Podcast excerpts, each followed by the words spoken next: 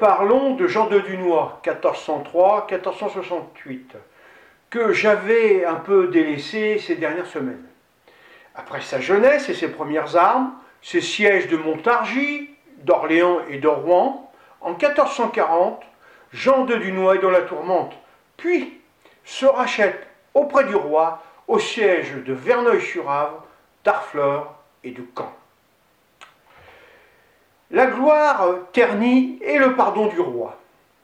Une rébellion des princes naît en 1440, la Praguerie.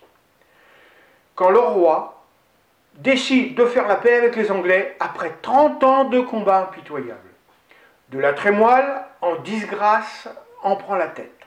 Dunois, oubliant ses devoirs et aveuglé par la haine au comte de Richemont, participe à cette rébellion. Lors d'une de ces réunions, Arthur de Bretagne s'incruste dans cette assemblée et demande que tout cela cesse. Ils sont 600 alors que le connétable n'est accompagné que de 20 personnes de son hôtel. Ils sont tous prêts à l'arrêter. Grâce à l'intervention euh, du sire de Chaban, qui est contre son emprisonnement, le connétable est libéré. Il dit alors à l'Assemblée L'arrestation du premier officier de la couronne pourrait rompre les pourparlers avec les Anglais et les faire revenir chez nous, dès qu'ils apprendront que le roi de France est privé de son chef des armées. Dunois s'aperçoit très tôt qu'il a fait une erreur en prenant part à cette rébellion. Il voit le roi à Poitiers et embrasse ses genoux en implorant sa clémence. Charles VII l'accable de reproches.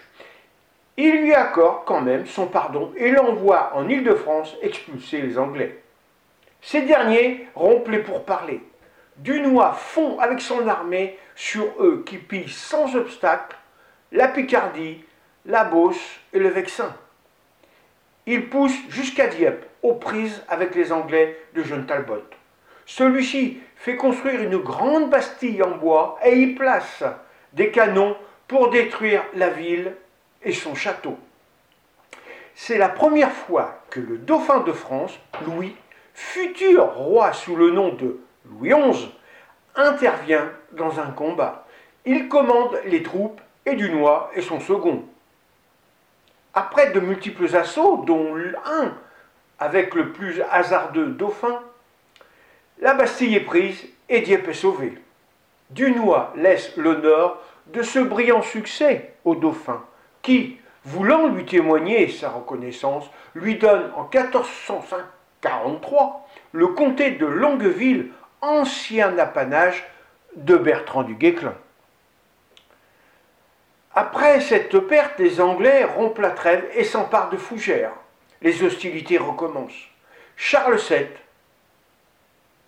ordonne la formation de deux armées, dont l'une combattra dans la Haute-Normandie et l'autre dans la Basse.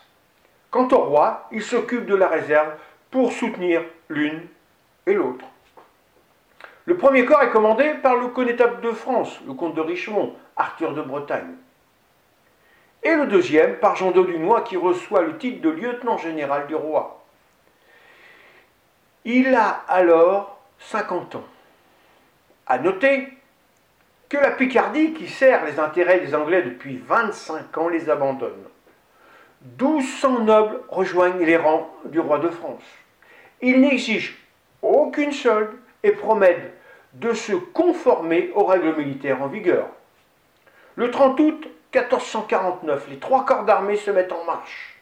Le comte de Richemont depuis le Maine, le comte de Longueville depuis la Beauce et le roi depuis Vendôme tous convergent vers la Seine en aval de Paris. Dunois dispose son armée en trois corps. À sa gauche, le comte de et le sire de Brézé. À sa droite, le comte de Sapol et Florent d'Illier. Et lui, au centre. Sa droite investit Verneuil et Neuchâtel. Jean de Dunois s'occupe d'Evreux.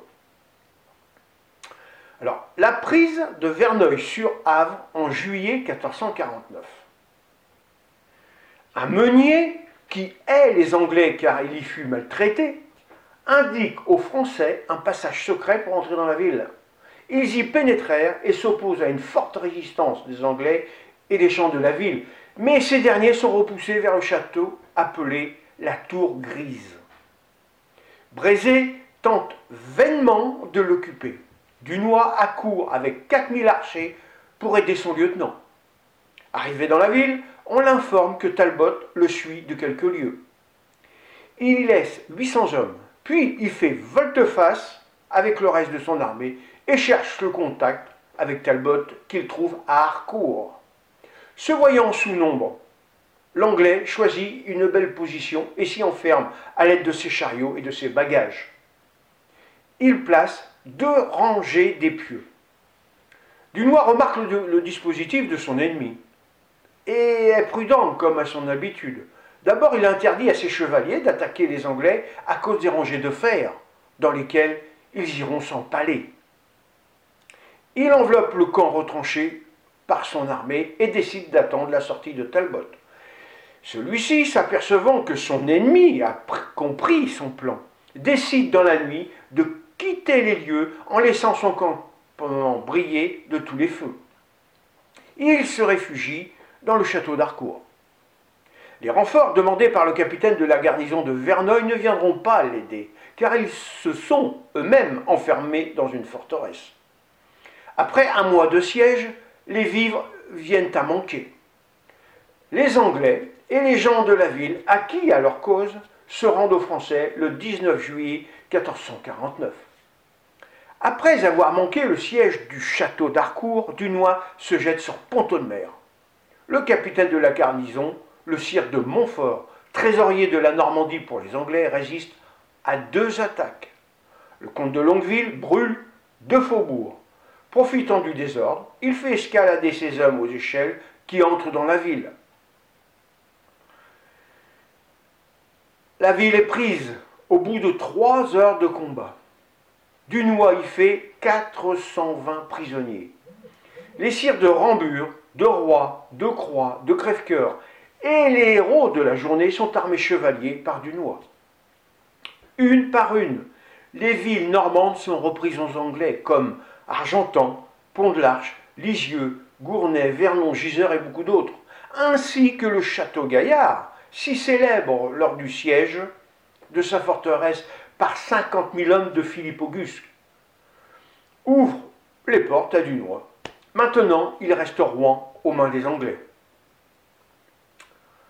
Parlons maintenant du siège d'Harfleur en décembre 1449. Avant de repartir au combat,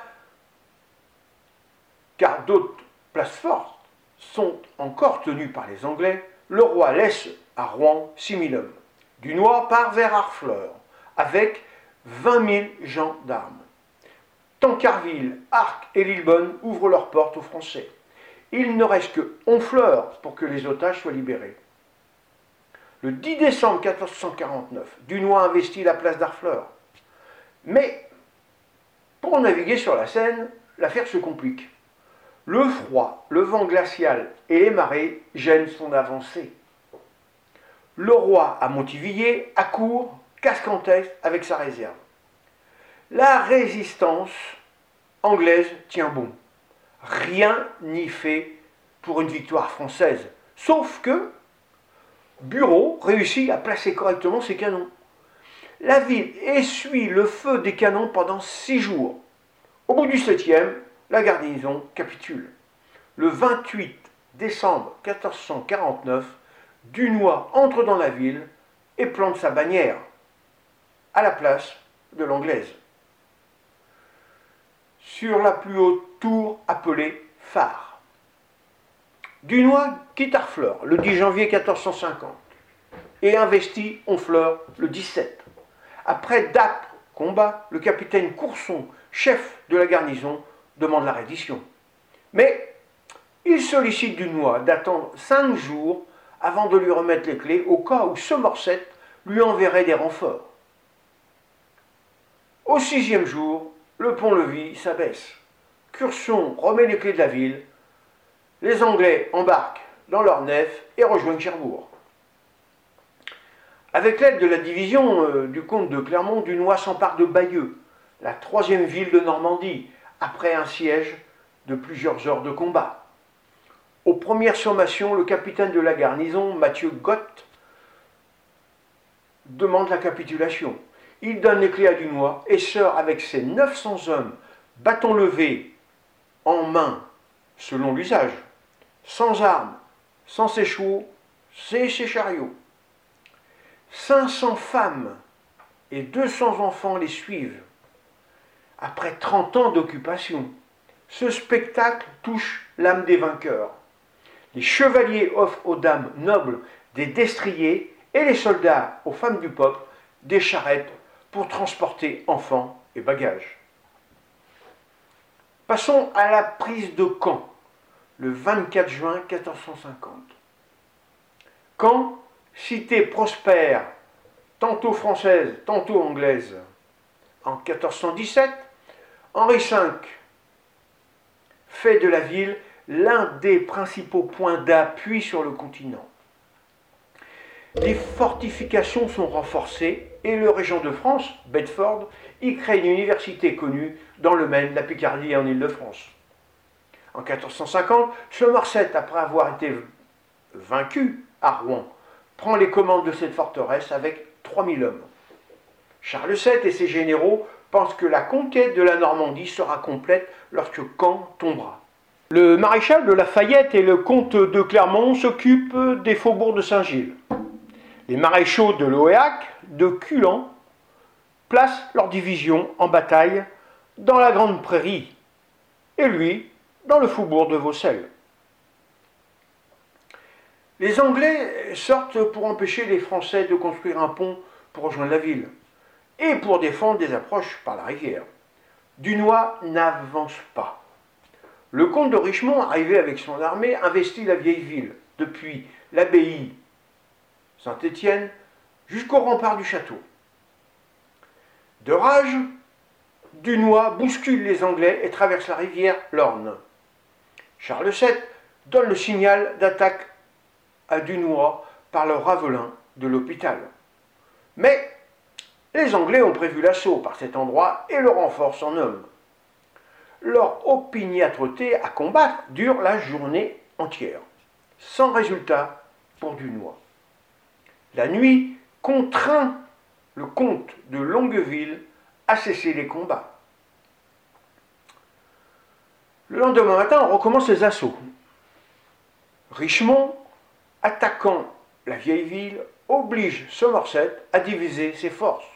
C'est à ce moment précis que Dunois réussit une percée dans le Ravelin. Il prépare l'assaut final quand le roi fait tout arrêter. Il ne veut pas livrer la ville au pillage, déjà saccagée deux fois par les Anglais. Il envoie un héros à Somerset pour lui demander de capituler. Pendant qu'on attend la réponse, on entend une explosion. Richemont vient de faire sauter le bastion renfermant les munitions des Anglais. Somerset, maintenant, ne peut plus attendre. Il cède la ville au roi de France. Alors, en plus de sa rançon de 150 000 livres pour sortir de Rouen, Somerset donne le double pour quitter Caen. Le 24 juin 1450, la paix est conclue. Les notables donne les clés de la ville à Richemont, qui les transmet à Dunois, nommé commandant supérieur de camp par Charles VII. Le roi y fait son entrée le 6 juillet 1450. Dunois, après avoir traité les affaires comme commandant de la garnison, part avec ses hommes réduire les derniers bastions anglais en Normandie. Donfront et Falaise sont rapidement investis plusieurs hommes permettent la réussite de la reconquête de la Normandie. D'abord, un homme incontournable, Jacques Coeur, le trésorier du roi, car il paye la solde des soldats tous les 15 jours et sans retard. Puis, un artilleur, qui permettent de conclure les redditions. Jean Bureau, entouré de ces hommes, tous génois, italiens ou espagnols. Ils se font, eux aussi, payer rubis sur ongle. Grâce à cette régularité dans le paiement de la solde, il n'y aura aucun pillage. Les Normands, au début hostiles aux Français, déploient un zèle soutenu pour aider Charles VII dans ses batailles.